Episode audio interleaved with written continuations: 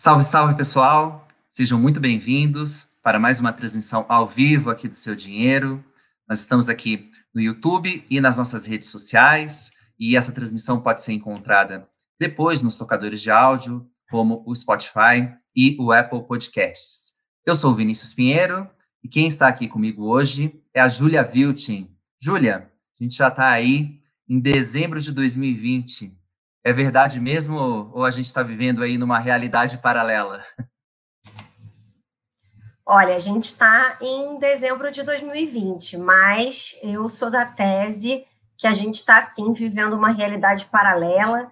Em algum momento teve é, uma ruptura no espaço-tempo lá atrás e a gente entrou numa linha do tempo alternativa aí. E não sei, acho que a gente agora está. Isso a gente vai falar até um pouquinho é, mais para frente, né, dos acontecimentos aí de novembro. Acho que a gente está tentando voltar para a linha do tempo original, né, Vini? Não, é isso, é isso mesmo, Júlia. Eu estou esperando aqui quando a gente vai descobrir a falha na Matrix, na verdade. É, eu já peço aqui para o pessoal que está chegando é, para curtir esse vídeo e se inscrever aqui no nosso canal, que é do Seu Dinheiro, ajuda bastante, né? É, na descrição aqui do vídeo também vocês vão encontrar o link para a nossa newsletter, também para quem quer se tornar leitor premium aqui do seu dinheiro, né?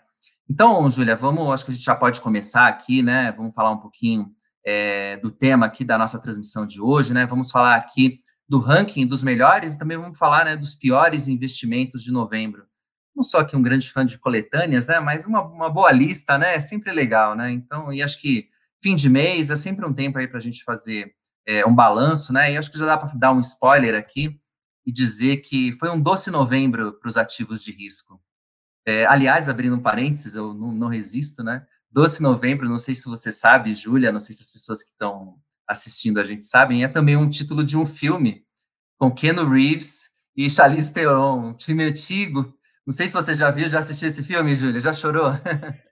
Eu nunca assisti Doce Novembro, mas eu sei qual é o filme. É, eu sei que é com Keanu Reeves, assim, sendo, né, romântico, né? O que é algo até um pouco inusitado, mas bem, ele é um galã, ele pode, é, enfim, fazer filme romântico, é, naquela época principalmente. Então eu, eu tô, tô ciente de, de qual é o filme, sim, Vini. É, Keanu Reeves com aquela mesma cara de sempre, né? Enfim, mas esse filme é um daqueles... Que não envelhece, né? O Keanu Reeves é um vampiro, existe essa, essa teoria da conspiração. Exatamente, né? Antes era só um mau ator, agora ele pode é, vai, é, pegar, cumprir os, pegar os louros aí, né? De ter sempre essa mesma expressão.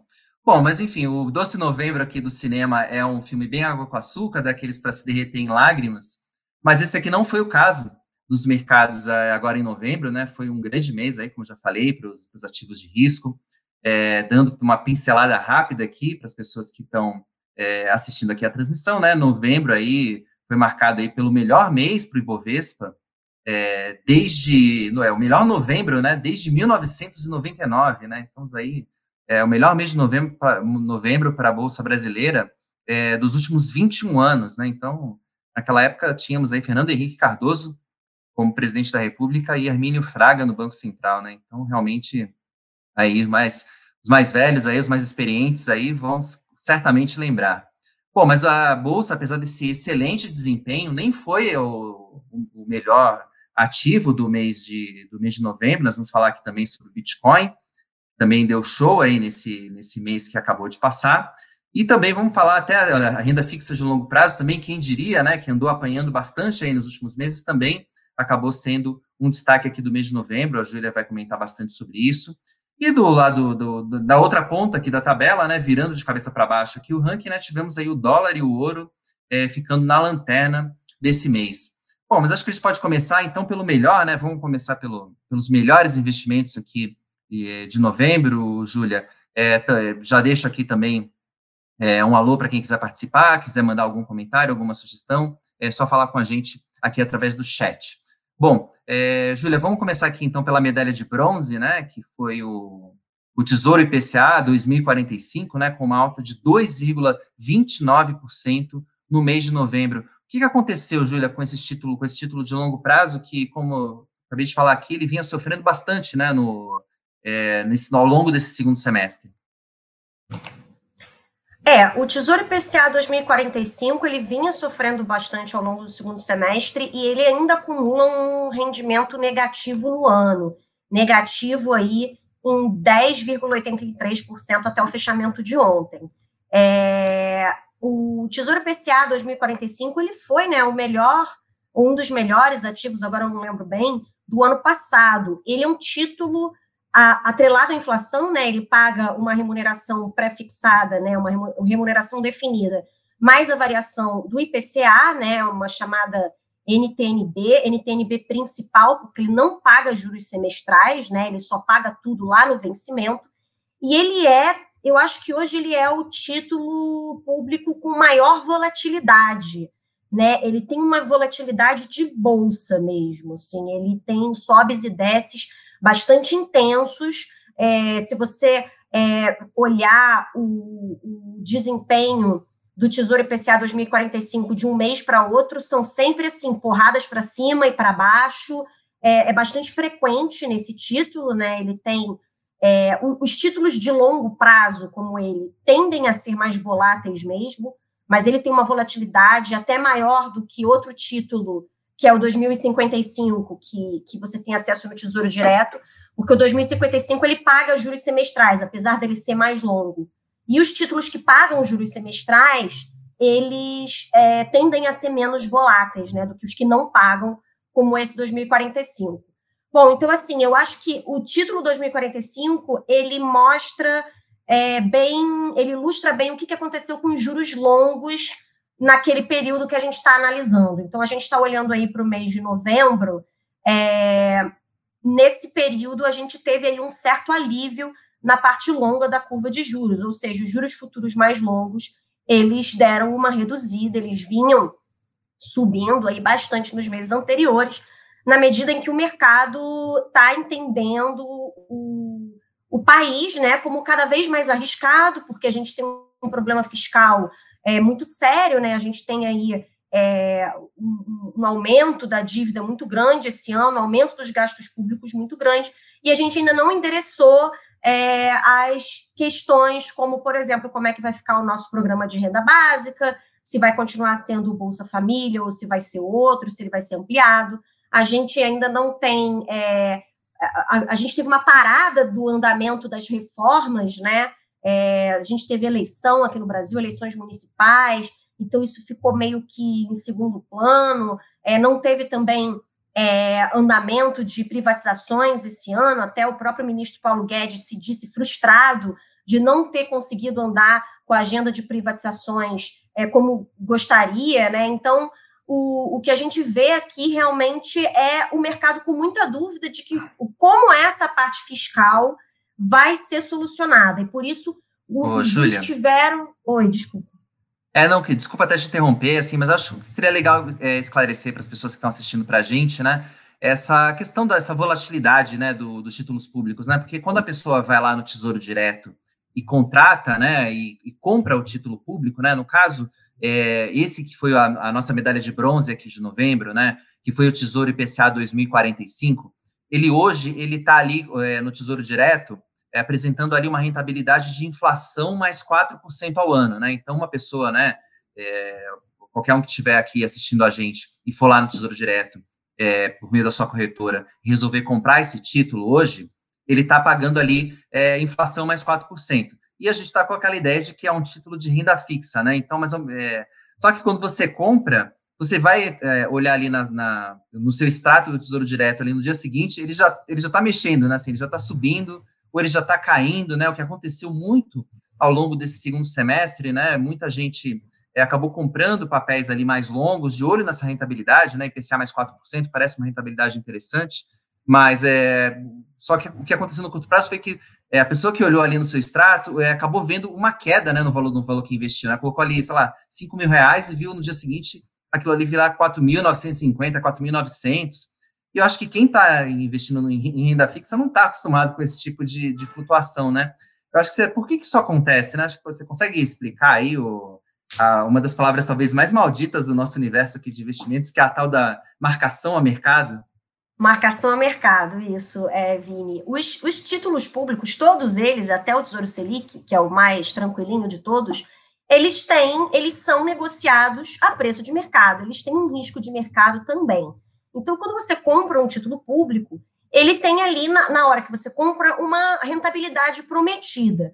O que faz dele um título de renda fixa é porque esses fluxos de pagamento, eles são incondicionais. Ou seja, é, você vai receber, você vai ter que receber, não importa o que aconteça com o credor, seja ele o governo, seja ele é, uma empresa, o que quer que seja. Se você não receber, é calote, é, é, é, um evento de crédito, entendeu? Você vai entrar na fila de credores daquele emissor, etc. Não é que nem uma empresa que você compra uma ação e aí é renda variável, que ela vai te pagar dividendos se ela tiver lucro. Se ela não tiver lucro, ela não vai te pagar dividendos. E é assim que é, e o sócio sabe, é ele que está exposto ao maior risco ali da empresa. Os credores, eles têm direito de receber antes dos sócios. Então, é isso que difere aí, na verdade, renda fixa de renda variável. Não é o fato de não oscilar a mercado. Todos eles oscilam a mercado. Todo, todo ativo, ele tem um potencial de oscilar a mercado. Assim, não é porque você não tem. A gente até pensa, né? Muita gente fala do mercado de imóveis, por exemplo, que imóvel, como se imóvel não tivesse volatilidade e como se imóvel só valorizasse. É porque a gente não tem uma tela ali, que nem a gente tem com ações, por exemplo, para você ver diariamente o preço subindo e descendo. E nos títulos públicos não é diferente. Todos os dias é, os preços sobem e os preços caem. Por que isso? Porque a gente tem aí uma perspectiva de juros do mercado para diferentes vencimentos. Então, o título, os títulos pré-fixados e atrelados à inflação, eles têm uma parte ou a totalidade da sua remuneração pré-fixada. Ou seja, eles te pagam é, 7% ao ano, ou como você exemplificou aqui do Tesouro IPCA 2045, 4% ao ano mais IPCA. Então, você sabe a taxa nominal ou real que você recebe. Se a perspectiva de juros for de alta, essas taxas vão cair. Por quê? porque é, vão subir, perdão, as taxas vão subir e o preço do título vai cair, porque o preço do título ele cai para se ajustar aquelas taxas que subiram e vice-versa. E por que, que isso acontece? Porque quando você compra um título, você está comprando uma promessa de pagamento já de um valor lá no futuro. E, esse, e o, o preço de hoje, o preço de mercado, ele precisa se ajustar né, a, a, a, essa taxa de juros. Os juros é a diferença entre o preço de hoje e o valor que você vai receber lá no futuro. Então, esse preço de hoje ele se ajusta a essa perspectiva de taxa. Então, o cara que comprou é, lá atrás um título a 4,5% mais IPCA, se a taxa cai, aí depois ele passa a ser vendido, digamos, a 4% mais IPCA. E aí o preço sobe. E vice-versa. Se a taxa sobe, e agora o título está é, pagando 5% mais IPCA, o preço cai para se ajustar aquilo. Então, a, a rentabilidade que você é, contrata, quando você compra, ela, ela é válida se você levar o título até o vencimento, só nessa hipótese. Então, se você comprou lá atrás a 4% mais IPCA, 4% ao ano mais IPCA, é isso que você vai receber se você ficar com o título até ele vencer. Não importa o que aconteça no meio do caminho, se o título subir ou cair, não, se a taxa subir ou cair, você vai receber 4% mais IPCA. Agora, se você vende antes do vencimento, você fica sujeito à tal da marcação a mercado. Você fica sujeito ao preço de mercado do título. Você vai vender ele pelo preço dele naquele dia. Se as taxas tiverem subido, os preços dos títulos vão ter caído. Então, você vai talvez vender por um preço menor do que você comprou e vice-versa. É assim que você consegue ganhar com a valorização de um título. Então, esse, esse percentual que a gente acompanha no nosso ranking é o de valorização do título. Ou seja, o que, que eu estou pensando? No cara que comprou no último dia útil do mês de outubro e vendeu no último dia útil do mês de novembro. Quanto esse cara ganhou? 2,29%, que é o valor aí que é, o Tesouro IPCA 2045 se valorizou nesse período. Não, exatamente, né? Tem muita gente, inclusive, que, que, que, especula nesse mercado, né? Porque tem gente que vê, por exemplo, a taxa do título, é, a IPCA mais 4%, e entende que essa taxa está elevada, que ela pode cair é, no curto prazo para IPCA mais 3,50, IPCA mais 3,40, e acaba comprando para vender realmente no curto prazo, para tentar ganhar essa diferença é, na, justamente na marcação ao mercado, né? A gente vai falar um pouquinho, até um pouco sobre isso, porque eh, também a gente tem um outro título público ali que está na lista do, dos que mais caíram.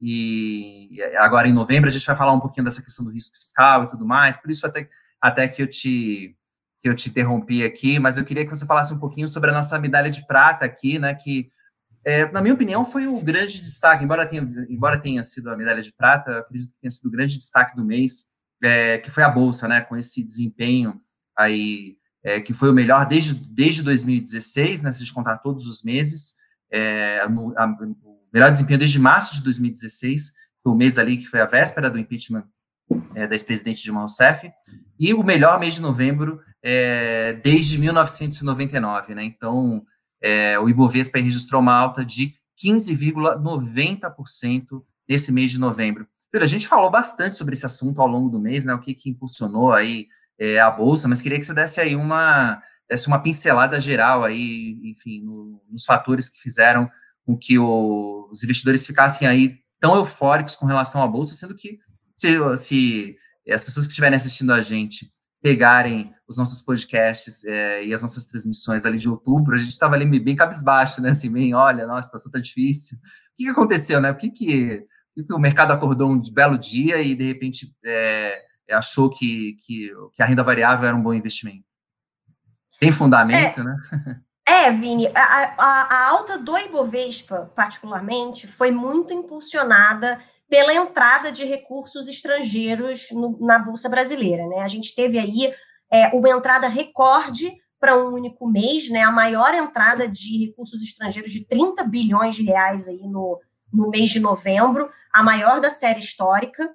É, e realmente, assim, essa entrada de recursos acabou impulsionando o Ibovespa, ou seja, os gringos entraram comprando e entraram comprando principalmente é, ações de empresas que ficaram, que, que foram muito prejudicadas pela pandemia, né, que pela, pelas medidas de distanciamento social, pela quarentena. Então, aquelas empresas mais ligadas à economia tradicional e que dependem, né, da circulação de pessoas e do contato entre as pessoas. Então, a gente teve aí Petrobras, né, PetroRio também teve um evento corporativo, mas também essa questão do petróleo, né, o petróleo se recuperando. A gente teve uma situação de queda no preço do petróleo no início do ano, inclusive com o contrato sendo negociado né, com, com preço negativo. Lá a gente teve uma situação completamente fora do normal. E o, Parece que a gente vai contar, né, daqui a uns 20 anos e ninguém vai acreditar. Ninguém vai acreditar, pois é. Então, é, a gente teve um, um momento muito ruim para o petróleo lá atrás, o petróleo veio se recuperando, porque, né, é, o preço do petróleo depende da economia estar tá funcionando normalmente, das pessoas estarem circulando, viajando, andando de carro, das empresas estarem produzindo e utilizando energia, né? É, então, a gente teve aí é, mineração, siderurgia, é, empresas ligadas a, a, shoppings, né, a varejo, varejo de rua, né, de varejo de rua não, mas varejo é, presencial, né, que não seja online, principalmente companhias aéreas, que foram as que mais sofreram aí nessa crise, né?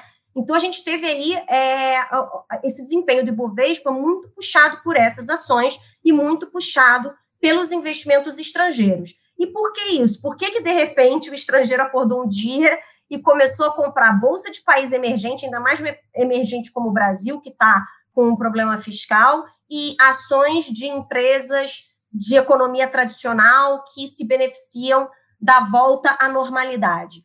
Porque a gente teve boas notícias aí relativas a vacinas, né? Então, a aversão ao risco diminuiu muito no mundo. A gente teve aí um maior apetite ao risco porque a gente teve boas notícias em relação às pesquisas é, para vacinas contra o coronavírus. A gente teve pelo menos três vacinas eficazes, duas delas muito eficazes, com eficácia superior a 90%, que é melhor do que todo mundo imaginava e esperava que fosse possível, e já dando entrada para entrar com vacinação emergencial, enfim.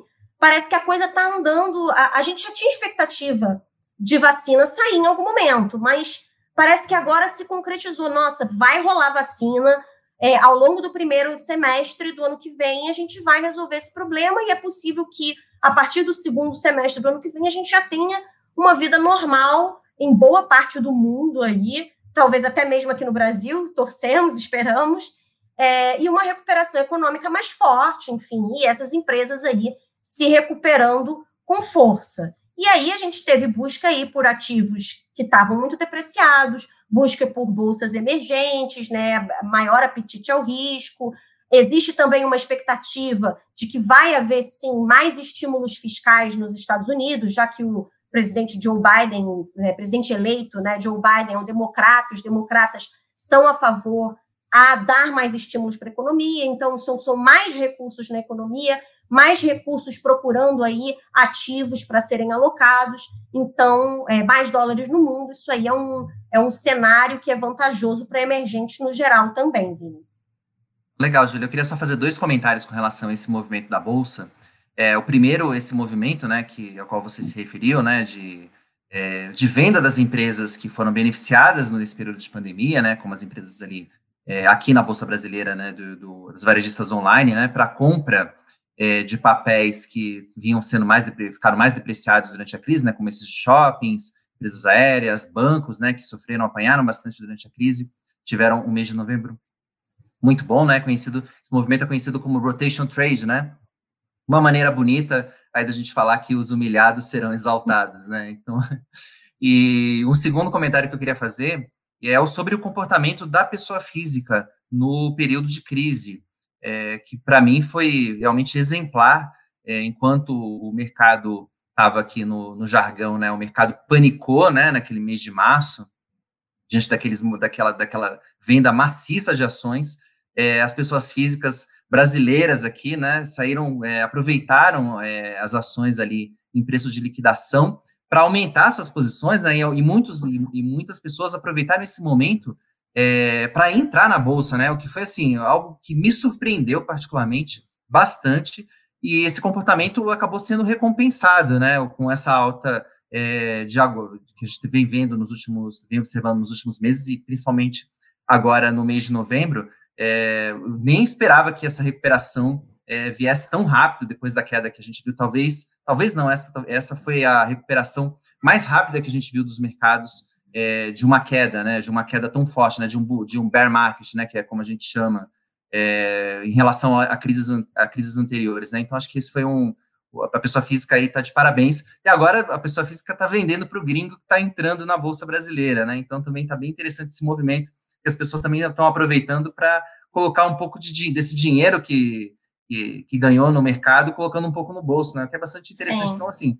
sua física está sendo um trader, assim, exemplar, que é o, o, oposto do que a gente observou, você e eu, né? Em, em, vários movimentos desses de mercado, né? As pessoas físicas são conhecidas como sardinhas, né? Que servem ali de alimento ali para os tubarões, tubarões, do mercado. Então, pois assim, é. realmente, é, as pessoas físicas, as pessoas aqui que são os nossos leitores, os nossos telespectadores, o seu dinheiro aqui, estão de parabéns, realmente é, por esse movimento. Mas, é, bom, enfim, eu queria passar aqui para a nossa medalha de ouro aqui, que talvez seja é, de todos os ativos aqui, o mais, mais difícil de se explicar, né? Assim, para a Bolsa, muitas vezes, a gente. Primeiro a Bolsa sobe ou a Bolsa cai, para depois a gente arrumar a explicação, mas eu acho que é, aqui no caso, para o caso da nossa medalha de ouro, é, é a, é, não é a exceção, é a regra, né? Primeiro é, o Bitcoin cai ou sobe, e depois a gente vai descobrir o porquê, né? Então, é. É, a moeda, a moeda, a criptomoeda aí teve uma alta de mais de 30% nesse mês de novembro, Júlia.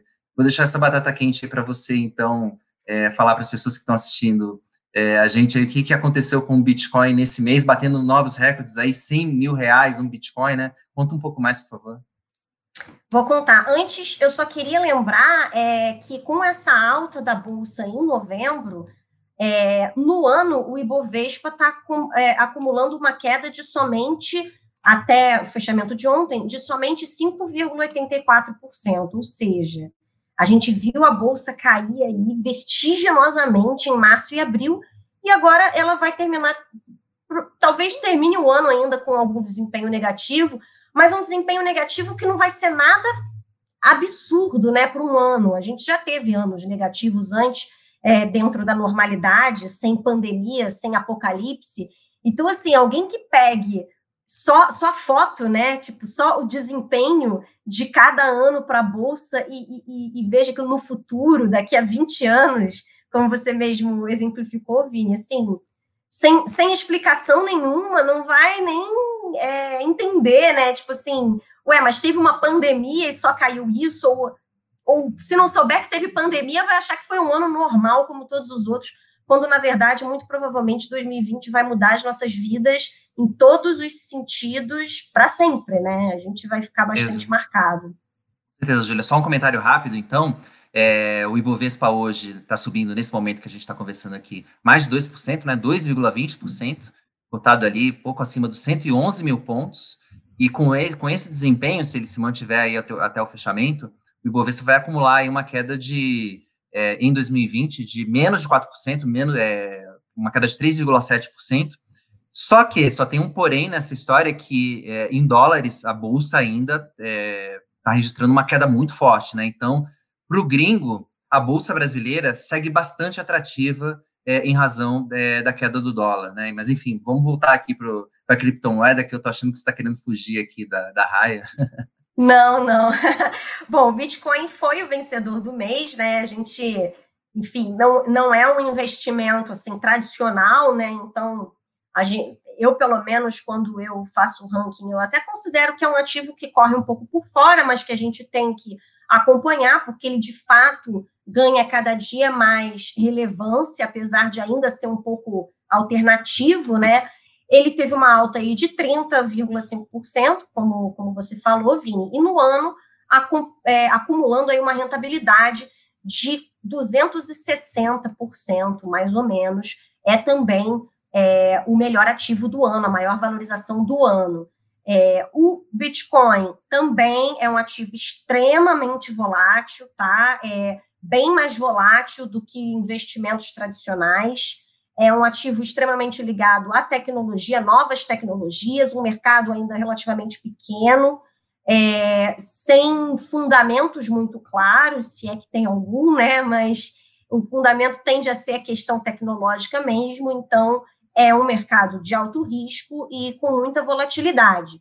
Então, também essas porradas brutais para cima e para baixo, elas não são é, surpreendentes, né? Faz parte da rotina desse ativo.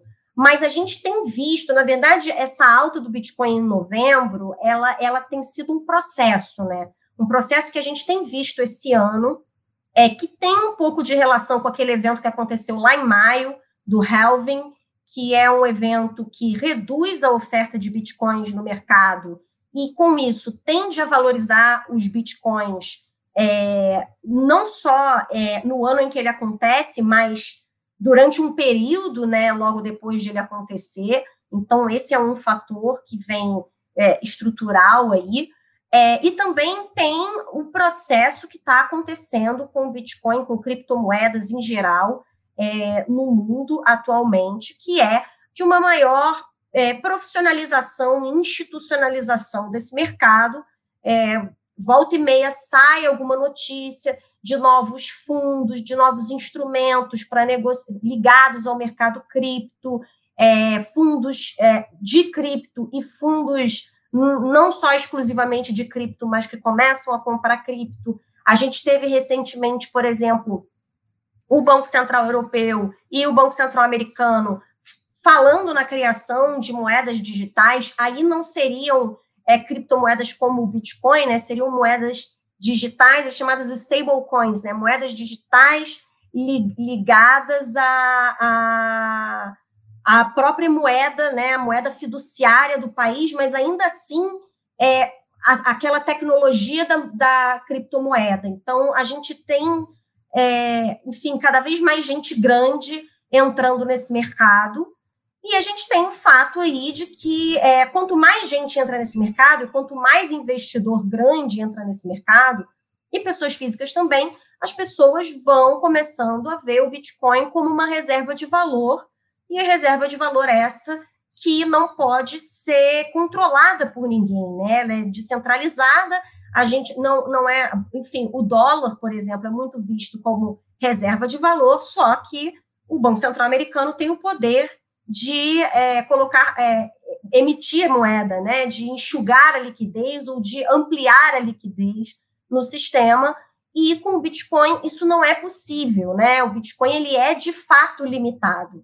E ele tem uma tecnologia também do blockchain que vem sendo cada vez mais utilizada em outros mercados, em outros segmentos, né, que vem sendo cada vez mais reconhecida como de fato algo é, que é, vai fazer parte aí de, de, uma nova economia, né? Então a gente tem é, por trás do Bitcoin toda essa tecnologia embarcada que é, contribui aí para essa, essa tendência de alta, enfim, os especialistas em cripto, eles estão visualizando agora né, uma tendência de alta aí num, num prazo mais longo para o Bitcoin, e é nesse cenário que se, se encaixa aí a, a, essa alta de novembro e a alta que a gente tem visto nesse ano, Vini. Não, legal, Júlia. É, antes da gente continuar aqui, só vou mandar um alô para as pessoas aqui que deixaram comentários é, aqui no nosso chat, né? O Arthur, é, o Jorge, o Samuel, é, o Jorge também falando aí que tem aqui o Good Vibes, tem, tem fundamento sim. É, e vou aproveitar então o, o comentário do, do Jorge para também fazer uma, algumas observações aqui é, breves sobre o, sobre o Bitcoin. Né? Eu também, Júlia, estou com você, acredito que o Bitcoin é, é uma realidade, já para mim, é, clara, né? Assim, é, tanto pela, pela tecnologia do blockchain, né, que realmente é, a gente ainda vai ver muita implementação disso em áreas que a gente é, ainda nem imagina, né, assim, acho que até a própria existência de uma bolsa de valores pode no futuro ser, talvez ficar obsoleta com se a gente tiver transações é, compra e venda de ações ali é, lastreadas numa, numa rede é, de blockchain, né, então, assim, os usos e aplicações para o blockchain são inúmeros, e eu entendo também que o Bitcoin, como uma, uma, uma, uma, moeda, como uma reserva de valor, ele também já é uma realidade. Só não digo que é 100% realidade como reserva de valor, porque uma reserva de valor não tem a volatilidade que o Bitcoin tem, né? Assim, se eu quero uma reserva de valor, eu não quero que o que eu que, eu, que, eu, que eu vista 100, que eu coloque 100 no, no, Bitcoin, ele valha 200 no dia seguinte e 50 no dia, no, no, no, no dia seguinte, né? Então, acho que para mim esse, esse ainda é um problema do Bitcoin é, justamente a gente não sabe o quanto que ele vale. Né? Alguma coisa, com certeza, ele vale. Só não sei se ele vale os 20 mil dólares aí que ele está beirando novamente, se ele vale 200 mil dólares ou se ele vale 20 dólares, assim. Então, assim, acho que essa é, é difícil precificar, né? Quando eu falei assim que não tem fundamento, primeiro porque assim nem todo movimento é você consegue explicar com facilidade, né? Porque no mercado é, que não fecha nunca, né? E que é, você ainda pequeno e que você tem uma volatilidade tão grande, é, às vezes algo técnico, algo momentâneo, né, algum movimento técnico dá, faz, dá uma oscilação gigantesca e, e, e não tem uma explicação é, conjuntural ou estrutural para você fazer. E também tem essa dificuldade né, de precificação. Mas, sem dúvida, como você sempre fala, Vini, algum valor ele tem, é, difícil é precisar qual é esse valor é, com as ferramentas de valuation que a gente tem hoje, né? É, o pessoal aqui que acompanha a gente aqui no, no, nas nossas transmissões são bastante partidários aí do, do Bitcoin, né? É raro a gente encontrar alguém que que assista a gente aqui que, que não gosta da criptomoeda. Que não comente alguma coisa de Bitcoin, pois é. É, exatamente. Tem, até se alguém tiver algum detrator aí do Bitcoin, que tiver esses argumentos também, pode colocar aí que a gente, que a gente expressa aqui. Mas a gente está tá no, no grupo dos que, dos que gostam da tecnologia, né, Júlia? Pois é, exatamente. Assim, eu tenho ali o meu o meu dinheiro da pinga ali no, no Bitcoin. É aquela história, né? Assim, não, não tenho certezas nessa vida, mas vou ficar de fora? Algum, alguma, parte, alguma parcelazinha da minha carteira eu vou deixar ali, porque não vou dar esse mole de ficar de fora desse mercado tão pujante. É, o Arthur está até aqui comentando, fez um comentário interessante. Se os 20 mil dólares não valerem 20 mil dólares, talvez seja o dólar que esteja desvalorizando. Mas é exatamente essa questão, é justamente isso, né? É, quanto vale o dólar, né? Também, da mesma forma que você falou, eu não quero uma reserva de valor que num dia vale o dobro no outro dia vale a metade, é, mas eu também não quero uma reserva de valor. É uma reserva de valor algo que possa ser emitido praticamente ad eterno e, e, e que possa ir se desvalorizando com o tempo. Também não sei se é uma reserva de valor, né? Então, é, é, é, é os detratores do, dessa, dessa grande emissão de moeda que tem no mundo, né? O pessoal que, que critica isso e que é partidário das criptomoedas, justamente é por causa disso, né? É, então, é, realmente, assim, existe. O Bitcoin tem isso como vantagem, como ponto forte em relação às moedas fiduciárias, sem dúvida, em relação às moedas fortes, né? É, não, essa alta, inclusive, que a gente está observando nos últimos meses, é, uma, da, uma das explicações é justamente essa impressão desmedida de dinheiro é, que vem sendo feito aí pelo, pelos bancos centrais é, em todo o mundo, né? Então faz sentido também é, quem não quer pagar essa conta, né? Lembrando até do, da origem do Bitcoin, foi exatamente essa, né? Foi criado ali pelo Satoshi Nakamoto com, é, e pelo grupo ali que é, que criou como pessoas que não queriam pagar a conta pela crise financeira de, 2000, de 2008, né? Então, é, se a gente lembrar pelo porquê que o Bitcoin foi criado, essa alta é, de agora também faz sentido e também tem fundamento. Júlia, vamos passar para os investimentos agora para o lado, lado negro aqui da força, né? Lado sombrio aqui, né? Do, do mês de, do, pelo menos do mês de novembro, né?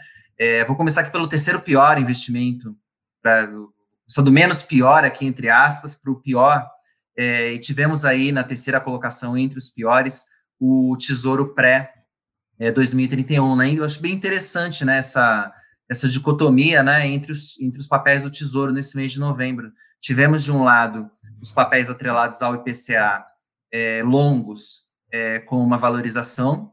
É, você falou que tem um pezinho em Bitcoin, eu tenho um pezinho ali no, no, na NTNB, né, no Tesouro IPCA 2035, né? Então também é, foi um papel que foi bem nesse mês. É, mas o pré, os pré estão sofrendo bastante, né? Então, que o, o pré não tem esse componente do IPCA, né? E, enfim, queria que você contasse um pouquinho aí o que, que, que tem levado esses papéis aí a sofrerem mais. É, os, os títulos pré, eles têm um componente de risco aí maior, porque enquanto os títulos atrelados à inflação, as NTNBs, eles têm proteção contra a inflação, né? Então você só precisa acertar o juros, você não precisa acertar a inflação. O pré, você precisa acertar o juro e a inflação, né? É quando você faz uma aposta no pré.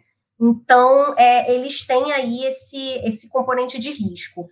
A gente teve também, é, ao, ao, longo desse último mês, como eu falei, os, os juros longos dando uma aliviada, porque o mercado começou a entender que, tendo passado eleições americanas, eleições é, municipais, e com perspectiva aí de vacinas e de melhora econômica e tudo mais, que finalmente, e também por sinalizações do governo, que finalmente aí é, a agenda econômica comece a dar uma caminhada. Então, isso deu um certo alívio aí nos juros. E também o Tesouro tem aí atuado via leilões para tentar normalizar aí um pouco esse mercado de títulos, né? Então, é, a gente tem visto os juros curtos aumentarem também, né? Então, o Tesouro Pré 2031, ele tem, ele, ele não é exatamente curto, mas ele tem um, um prazo um pouco mais curto do que o 2045, que a gente estava falando lá no início. Se a gente pegar a tabela completa, a gente vê é, que os títulos longos se valorizaram mais no mês, né, do que os títulos mais curtos. A gente teve aqui alguns títulos mais curtos que se valorizaram um pouquinho também. É, a gente teve esse título aí específico que teve essa queda, né? E isso tudo nesse ajuste aí da curva. E a gente teve aí também, de novo, o Tesouro Selic com um resultado levemente negativo nesse mês, né? O que também não é muito normal a gente está com uma situação realmente disfuncional, que é o seguinte: a gente está com a Selic a 2%, né? É, o, o juro muito baixo. O mercado está entendendo que o juro está muito baixo pro risco do país, né? Para o risco fiscal, é, para a situação econômica que a gente tem. Então, o mercado está pedindo mais taxa. O mercado quer ganhar mais para financiar esse, esse governo. É basicamente isso, né? Então, a gente está tendo essa, essa pressão aí é, na curva de juros do mercado pedindo mais taxas, isso acaba aí resvalando no, no Tesouro Selic, isso acaba é, resvalando nos títulos pré. É, também tem a questão da inflação, a gente está vendo aí, a, infla, a gente teve dados de GPM recentes aí, que o GPM é, em 12 meses aí mais de 20%, um índice gigantesco. É, o IPCA ainda está baixo, mas o mercado espera que esse GPM tão alto, né, esses preços tão altos de atacado, uma, é, essa alta tão grande de preços no atacado vá uma hora se refletir também é, nos preços ao consumidor, né? Então, se refletir no IPCA de alguma forma. E o título NTNB ele tem esse componente de proteção contra a inflação que também faz com que ele seja é, mais demandado, né?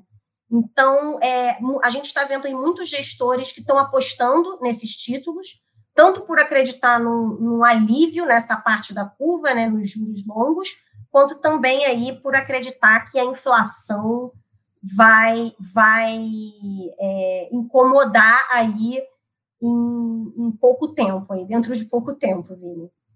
Ô, Julia, a gente tá, para mim, a gente está vendo uma verdadeira luta de boxe no mercado hoje, nesse mercado de renda fixa. Para mim, de todos, é o mais interessante no momento de assistir, Sim. né? De participar é um problema, né? Assim, para é, mim é exato. o que, talvez é o que guarde maior oportunidade, o maior, para mim é o que tem alguma coisa errada nesse mercado, né? Assim, ou é a Selic, né? Ou é o que o mercado está precificando, né? Assim, se o, se o, se o investidor entender que o Banco Central está certo e que a Selic vai se manter baixa por um longo período, como o Banco Central é, procurou sinalizar na, nas, nas suas últimas reuniões, pô, tem uma baita oportunidade nesse título pré-2031 aí, né? Então tem, tem uma, uma grande oportunidade do investidor ganhar dinheiro aí. Hoje, essa tá, hoje esse papel está rendendo aí 7,86% ao ano, né? Então, é, me parece uma taxa bem razoável.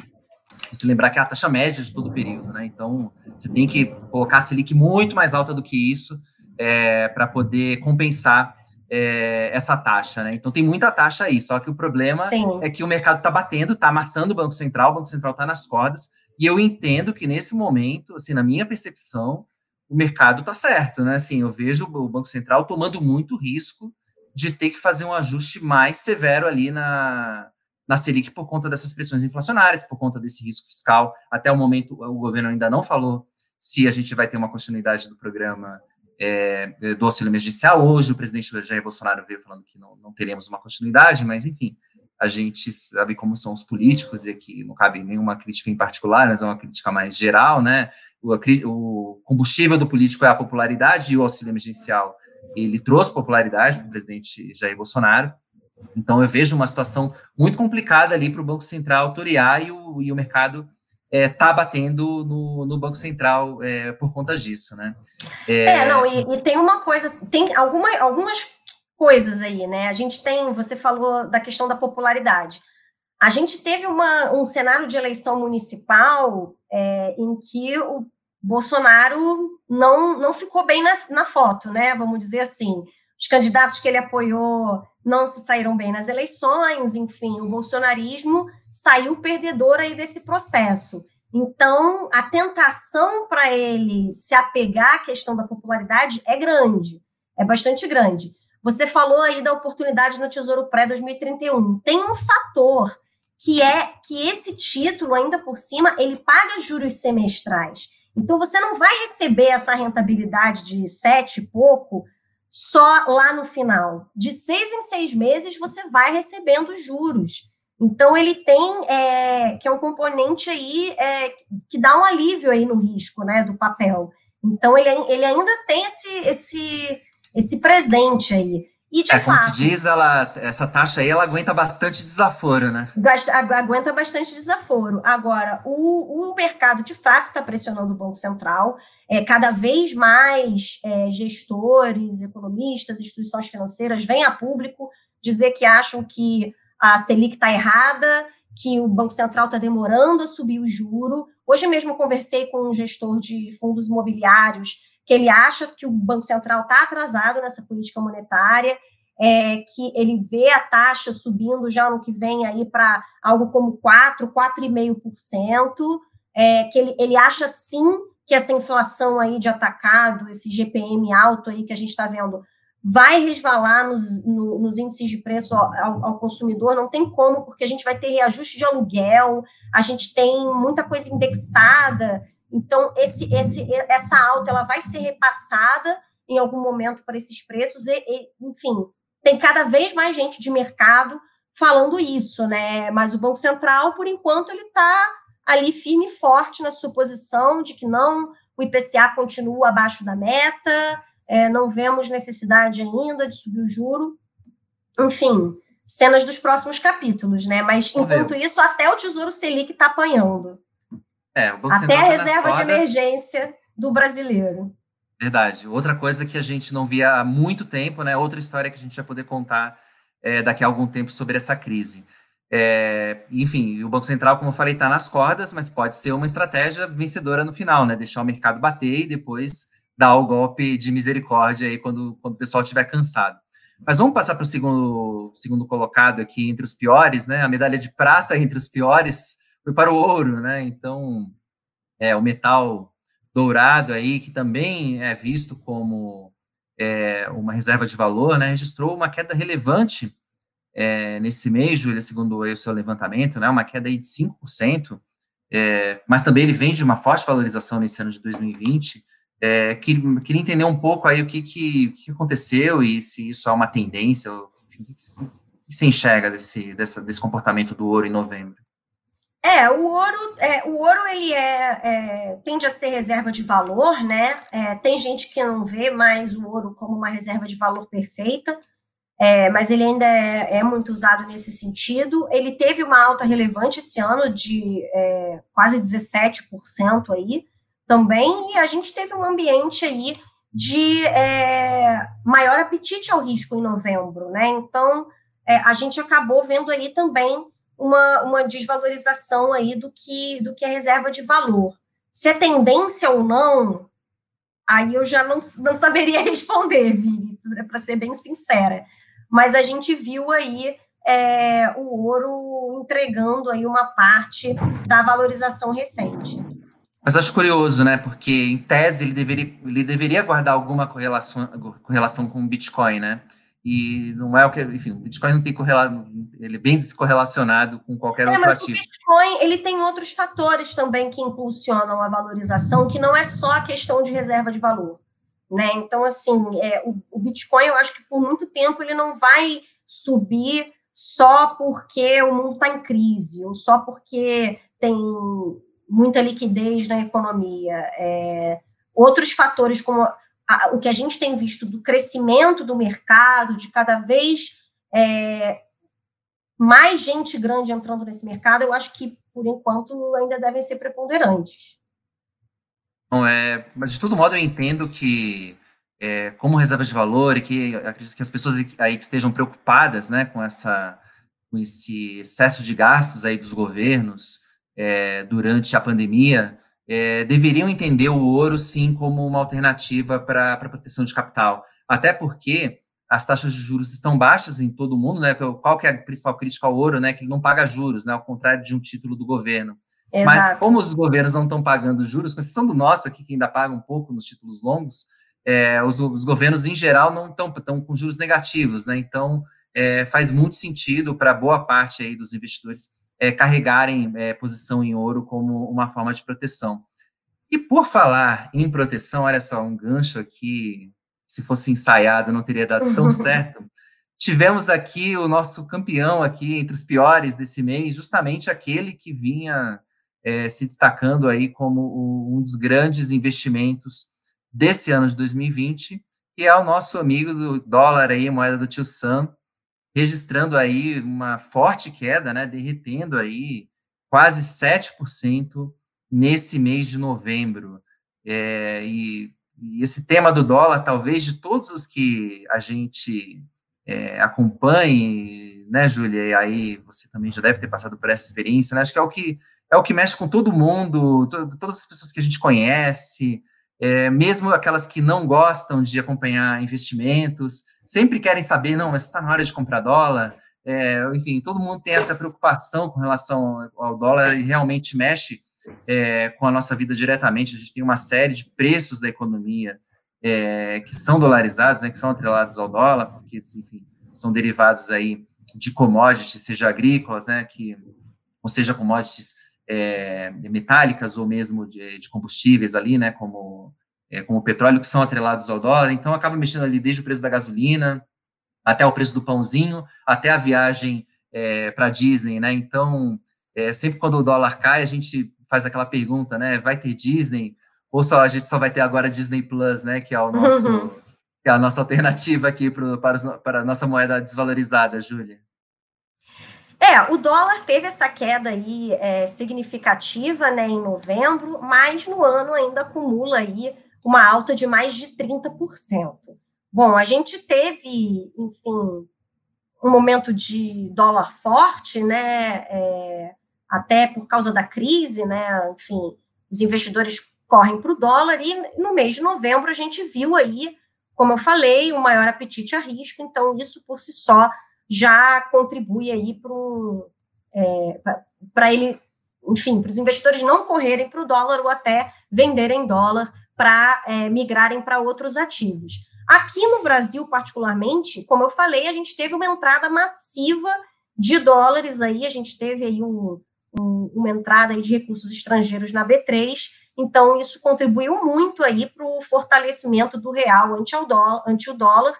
É, a gente tem também um cenário internacional é, uma tendência de dólar mais fraco com a eleição do Joe Biden, né, por, por causa daquilo que eu falei, né, que os democratas são vistos como mais pró-estímulos, então é, a tendência é que tenha mais dólar aí do que teria se fosse o Trump ainda o presidente, né, a partir do ano que vem.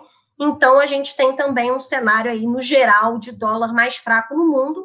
Agora sim, por aqui, nem tão cedo a gente vai ver um, um, um câmbio mais civilizado, vamos dizer assim, né? O, o, o dólar ainda está num patamar bastante elevado ao que gente, em relação ao que a gente estava acostumado, né? Aí 5,30 é bastante, né? Até pouco tempo atrás, dólar a 4,20 era um escândalo.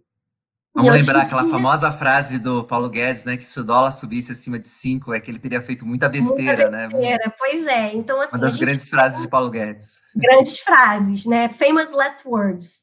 É, mas o que a gente tem, na verdade, é como a gente está com um risco fiscal muito grande, uma Selic muito baixa, é, a gente está com o real fraco mesmo, né? Então, assim, é, mesmo o dólar tendo se enfraquecido globalmente, o real ainda está muito, muito, muito enfraquecido. Então, é, né, é, é, é claro que o dólar vai estar mais forte em relação ao real. É, mas, enfim, é, a gente tem ainda essa situação aí é, local, né, que impede o dólar de cair mais. Até a gente teve assim, uma alta da bolsa absurda no mês e a queda do dólar bem mais modesta, né? Então, a gente, a gente tem um cenário no Brasil que impede o dólar de cair mais, né? Então, mas enfim, teve aí essa, essa enfraquecida. É, o, o, mercado entende que dólar é, a 5,30 no momento é um dólar barato, né, tipo, barato para o mercado nesse momento que a gente está vivendo, e é onde estamos, é onde, é onde estamos no atual momento, Vini. É, Júlia, é muito difícil prever o comportamento do dólar. É, já já se falou que o dólar foi feito para previsão de dólar foi feita para humilhar os economistas, né? Então não vou ser eu aqui que vou que vou partir para uma auto humilhação, né? E falar uhum. que é, para onde que vai o dólar, mas eu entendo que é importante para todo investidor ter uma parcela da sua carteira é, na moeda lá do, do, Donald Trump e agora de Joe Biden. É, porque sempre que alguma coisa dá errada, é a primeira variável que, que, que explode ao dólar, né? Então, a gente viu isso recentemente, é, agora no mês de março, com, com, a crise do coronavírus, e a gente tem aqui as nossas idiosincrasias, né? Então, tem toda essa questão fiscal que não está resolvida, e dependendo do que acontecer, é, se, se o mercado não gostar, a primeira coisa que vai acontecer é comprar dólar. A gente tem, como você falou, a Selic em patamares muito baixos, que estimula né, a internacionalização dos investimentos. Também acho que é outra, outro recado que fica aqui da nossa conversa de hoje, né? Ter uma parcela da sua carteira em ativos internacionais. Hoje, qualquer plataforma de investimento oferece fundos que têm alocação é, no exterior, então está tá ao alcance aí de alguns cliques você é, você ter uma exposição da sua, da sua carteira de investimentos é, a ativos lá fora. Então, eu entendo que, embora a gente vê, a gente vejo essa tendência de enfraquecimento do dólar lá fora, né? Até porque a gente está vivendo talvez um dos ciclos mais longos de valorização do dólar, ali praticamente desde 2013, né? Quando o, o Fed tirou aqueles primeiros estímulos da crise, foi começar a tirar os primeiros estímulos da crise de 2008. O dólar, a única coisa que o dólar faz é se valorizar. Quando o Trump assumiu lá em 2000 e quando Trump ganhou a eleição lá em 2016, o mercado todo apostou contra o dólar e se deu mal, porque o dólar deu uma quedinha, mas depois ele voltou e subiu com força.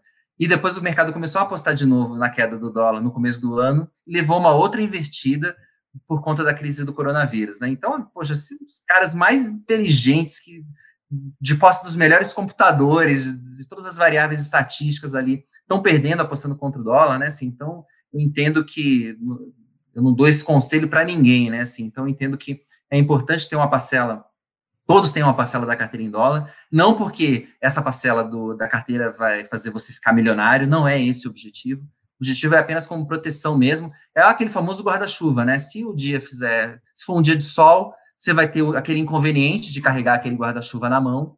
Mas se chover, como, como costuma acontecer, né, é, aqui no Brasil, é, inclusive aqui em São Paulo, em particular, né, hoje a gente estava até meio preocupado que se a gente ia conseguir entrar ao vivo hoje, se a chuva ia deixar, ia, ia permitir que a gente entrasse aqui, sem deixar a nossa energia cair, né, Júlia? Enfim, o fato é que a gente tem que estar preparado para imprevistos e a maneira da gente fazer isso na nossa carteira de investimentos é tendo uma parcela da carteira em dólar. Hoje é, é, hoje é essa alternativa, talvez amanhã pode, pode ser o Bitcoin, mas acho que o Bitcoin ainda não serve para isso, né, Júlia? É, mas lembrando que mesmo o Bitcoin, até o ouro que a gente já comentou aqui hoje, são ativos dolarizados, né? Então, assim, para nós, a gente tem o efeito, se a gente não tem hedge cambial para esses ativos, a gente tem o efeito do dólar também. Tanto que essa alta de 30% do Bitcoin que a gente mencionou aqui é alta em reais. Então, ela está incluindo aí também os efeitos do câmbio. É, sempre que eu faço esse levantamento, eu coloco a alta dos bitcoins em reais, ou seja, quanto, quanto subiu de fato para você, brasileiro, que pegou os seus reais e comprou Bitcoin, né? Então você está ali com um ativo dolarizado na carteira sem hedge. Então, é, são, são ativos também internacionais, né?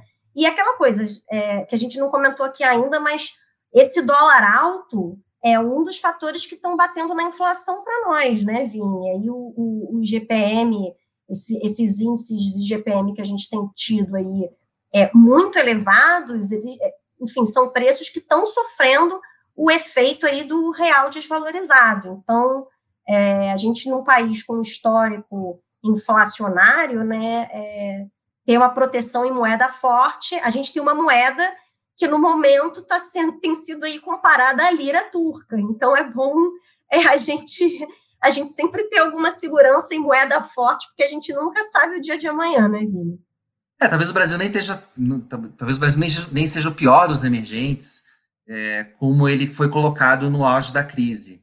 Mas a gente tem que lembrar que o Brasil realmente foi um dos países que mais gastou nesse ano de 2020 é, por conta da crise do coronavírus. Aqui não, não, vou nem entrar no mérito se não deveria ter gasto. Eu até, na minha opinião particular, acho que deveria. A gente não podia deixar realmente ninguém para trás nessa crise do coronavírus mas é, criou-se um problema, né? O fato é esse, é, criou-se uma conta que ela vai precisar ser paga em algum momento. Então, o que a gente gastou com é, o auxílio emergencial, mais uma vez, afirmando, ressaltando aqui que eu considero que foi uma, um, gasto justo, correto. O problema é que é, gastou-se muito e o valor, né, assim, equivalente praticamente ao que a gente, ao que o Brasil iria economizar é, com 10 anos da, da reforma da Previdência, né, assim, então a gente aprovou a reforma da Previdência no ano passado e a gente entregou a reforma da Previdência nesse ano de 2020. Então, a gente vai ter que fazer é, alguma coisa daqui para frente e é isso que o mercado está é, olhando e, e, e, o recado que ele vem dando é, nos últimos meses é que ele não está disposto a, financiar, a nos financiar mais, né? Assim, gosta ou não, né? Aqui não é uma questão de é, o dinheiro é dele, não é meu, né? Assim, não é nosso, né? Então se ele não está disposto a financiar, a gente tem que arrumar algum outro jeito. Ou a gente aumenta impostos, a gente já falou aqui algumas das alternativas, né? Aumenta impostos, imprime dinheiro, né? Uma possibilidade que o governo tem. É, você, tem, você pode cortar gastos, que seria talvez a melhor das alternativas, mas não é fácil no Brasil você cortar gasto, né? Então, assim, não é uma questão, parece que é uma questão apenas de vontade política, mas, pô, a gente sabe que não é, né? Acho que a gente não pode ser também é, é tão inocente é, nesse caso, né? Então, assim, o mercado acaba, acaba cobrando mesmo é, um preço para isso, né? Então, fatalmente, a gente pode ter em algum momento que é, aumentar a taxa de juros. Pessoal, a gente, é, algumas pessoas deixaram os comentários aqui, eu vou mandar um abraço para todos aqui, é, para o Flávio, para o Cal aqui, para o Evaristo, todos vocês mandaram perguntas. Infelizmente, a gente estourou aqui o nosso tempo, a gente não vai poder responder, o Everton também é, comentou aqui, bora comprar dólar. É, a gente não vai poder responder aqui a todas as questões, mas a gente é, volta aí em breve com outras lives, também vocês podem é, é, ver, ler outras notícias lá relacionadas também, é, tudo sobre investimentos lá no seu dinheiro, mas nessa edição aqui da nossa transmissão ao vivo, do nosso podcast, a gente vai ter que colocar um ponto final, mas, enfim, gostaria de agradecer aqui a presença de todos que nos acompanharam ao vivo e também a Júlia Viltin. Júlia, poxa, foi sensacional aqui. Obrigado pela aula aí mais uma vez. Obrigada, Vini. Um abraço para todo mundo aí que nos ouviu e nos assistiu hoje.